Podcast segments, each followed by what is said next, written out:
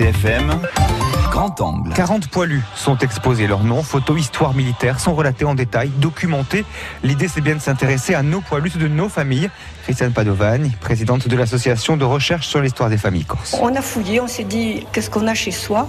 Eh ben, on a la photo, on a quelquefois le livret militaire, des médailles par exemple.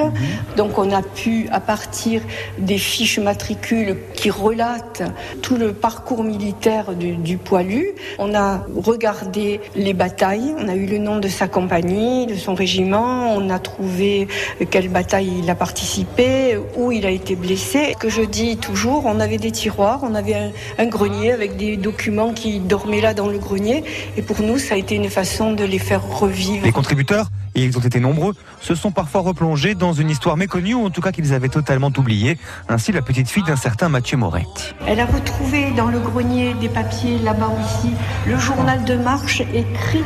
Regardez, tous les jours il écrivait, c'est son journal de marche à lui, où il marquait tout ce qui se passait, euh, les, les... Il écrivait bien en plus. Il écrivait très bien, oui. Et elle, et elle nous disait, quand je suis allée dans le grenier pour préparer l'exposition, que j'ai trouvé tout ça, elle, elle en a pleuré. Parfois ce sont juste quelques mots derrière une carte postale. Parce qu'à l'époque, on s'est rendu compte qu'on écrivait beaucoup sur les cartes postales. Alors surtout, il y en a un là qui est mort, je regardais l'autre jour. Peu de temps avant de mourir, il avait envoyé une carte postale en disant ben, on va être tous réunis, ne vous inquiétez pas. En fait, c'était lui qui rassurait ses parents, sa famille, et, et, et pas le contraire quelque part, mais il disait si Dieu veut, nous serons réunis. Et quelque part se rassurer eux-mêmes aussi.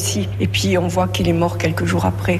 L'expo est tout public, mais elle intéresse particulièrement les scolaires des enfants, souvent jeunes, paradoxalement très impliqués. Ils ont posé des questions pertinentes. Et je crois qu'il faut remercier les enseignants qui ont su inciter les enfants à en parler dans leur famille. Ils sont arrivés en disant, mais il y a mon arrière-arrière-grand-père qui a fait la guerre. Et ils sont arrivés, certains, avec des dossiers sous les bras. Ils ont ouvert, ils ont montré, voilà ce que j'ai, on a retrouvé. Et ils étaient heureux. On est récompensé là de tout le travail qu'on a fait pendant une année parce que ça fait chaud au cœur. Il reste des créneaux mardi et jeudi prochain à Folélie pour les écoles éventuellement intéressées par cette histoire. Une histoire qui s'est trop souvent achevée au champ d'honneur dans un hôpital militaire ou au fond d'une tranchée. Nous sommes les sacrifiés.